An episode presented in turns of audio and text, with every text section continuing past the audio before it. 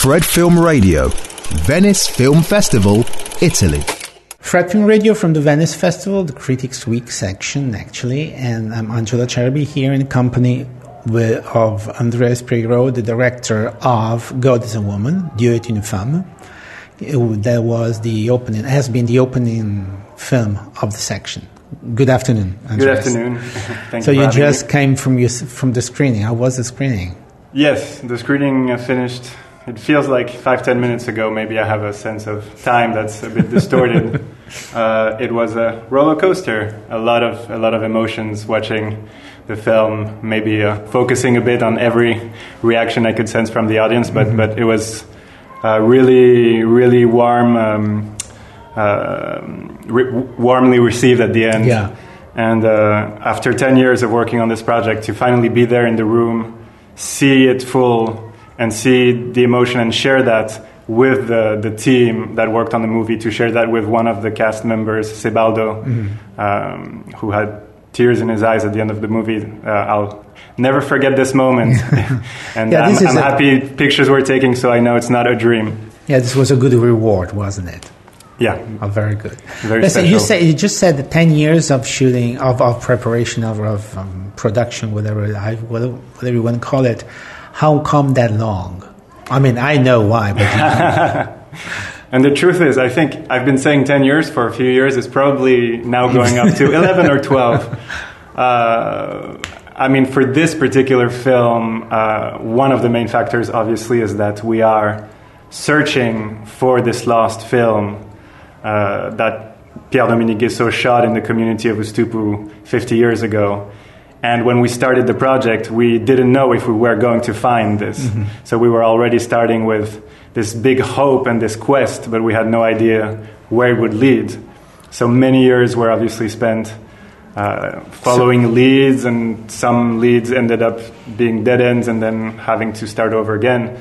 And then it was, you know, p- finding financing, uh, the time to revisit the writing. Uh, the, the movie just kept changing shape and becoming a bit more complex as time went on. We had very sad um, news before shooting the movie that Turpana, who was going to be the main character, uh, the main protagonist of the film, passed away of COVID. So we had to we had to stop during COVID. We had to kind of take a step back from what happened and um, reimagine how we could pick up the torch after his passing mm-hmm. and uh, collectively everyone and from the community uh, to for uh, also for his legacy to it's really, finish telling it's, the story. It's really interesting to watch a film that is talking about the story of a film that has never been finished, and then you did you do find this film and you have to include that kind of footage in your into your footage technically speaking, was it easy? Was it complicated? Did you manage to get everything you needed, you wanted inside your film, or you have to let something go? You in mean everything of, I wanted from the from the original, from the uh, when you when you did find the film? I mean, it was extremely rich find because first we found the film itself that was preserved better than we thought it would be. Mm-hmm. So it was possible to restore it, and the images were really preserved well. And then there was the rushes of the movie that he chose not to use that were really rich, and a family movie that he had made that documents yeah. his time with his daughter in the community. So it was a lot of elements to use, and some of the elements were that were less preserved. They also told the story because every scratch and every every part of the image that's deteriorated is kind of like a, a, scar, or it's kind of like it carries a story in itself. Mm-hmm. Uh, as Turpana said it in the yeah. Ministry of Culture, he says this is a movie that suffered a lot. Yeah, and it's it's really um, poignant to me to to see to hear his words and to see it in uh, in images that have had some damage. Mm-hmm. So to answer your question. Um, everything nourished the story. Uh, yeah. When it was positive, it nourished it in a positive way, and when it wasn't, it it told the story of what had happened to it, and it all uh, it all find a really natural place in the film.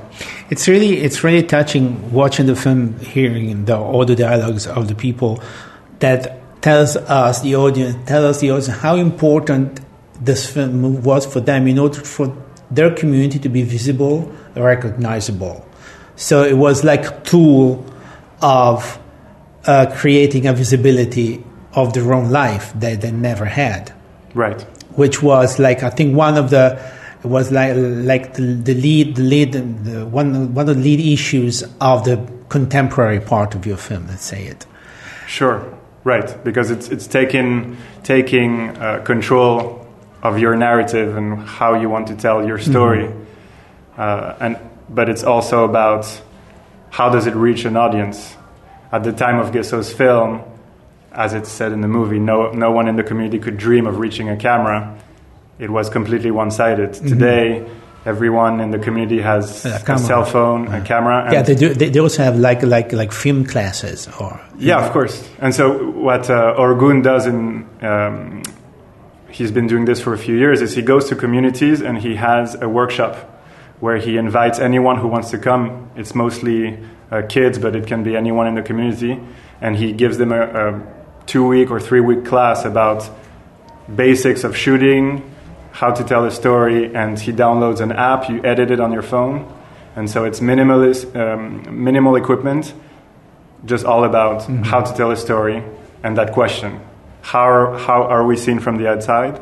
How do we see ourselves, and how would we like the outside to see us? Yeah, and and probably there's also kind of entitlement for the community to be uh, acknowledge of telling the wrong stories, so they can tell the wrong stories by themselves. It's not an ex- a third party coming to tell the wrong stories. There is a kind this kind of feeling of owning their their um, their proper history. Sure, and and the thing is also they are not against other people telling the story. What they need is to be able to react to it to give a response that is heard and to also tell their side of, of the story mm-hmm. so that it's even. But, uh, but I'm also saying this in the sense that the collaboration um, was really, really great and we got along. I mean, I consider, I consider this community um, just like a, a, second home and, and just made, made really deep friendships that will last forever. It's nice that you say so because I was going to ask you how was the reaction when you reach out to them once you found the film, telling them, I want to finish it, I want to give this film a life. Were they uh, against, were pro the project or against the project, or did they put some conditions to it? They were very much for the project because the prospect of finding the movie and having it returned was something they really wanted.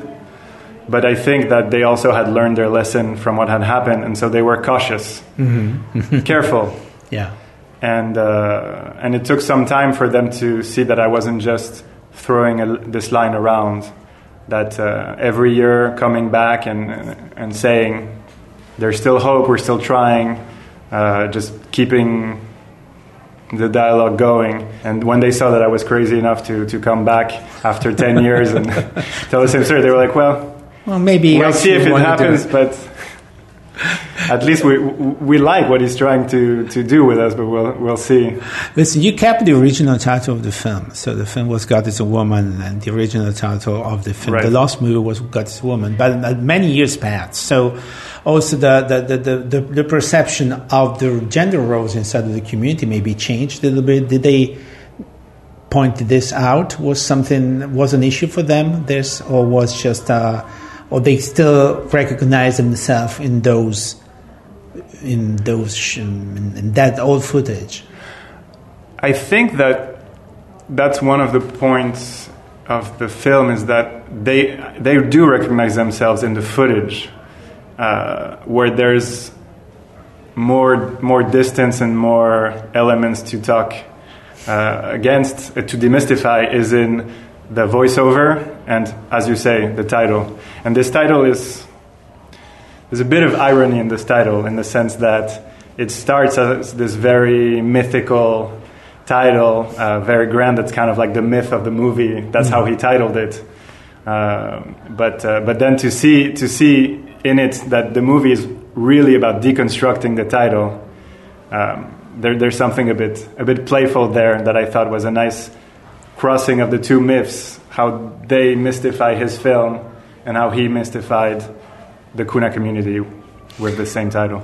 Well, you did a very big effort here to make this film for like 10 years. So it was a, uh, it was a, a very, um, a, a, passion work, right? A work of passion complete.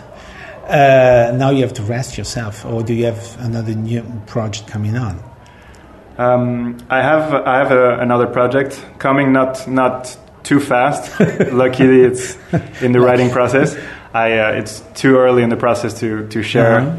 the story, but I will say that it's uh, fiction. Maybe uh, short, with a, with, a, with a shorter production time, probably. Maybe. The, the thing is, I will always want to come back to documentary, but I think that I don't need a break from making films, but maybe a break from the documentary. uh, to, to switch one difficulty for another and keep keep keep uh, running away from one difficulty and to find new ones. Seeking refuge in an alternate uh, challenge. Okay, well, thanks, uh, thanks a lot to Andrés Peyrot, the director of God is a Woman, the opening film of the Critics Week here at the Venice Film Festival. I'm Angela Sherby for Fred, the Festival Insider. Thank you very much. Thank you so much for having me. Fred Film Radio. 24 7 on Fred.fm and smartphone apps.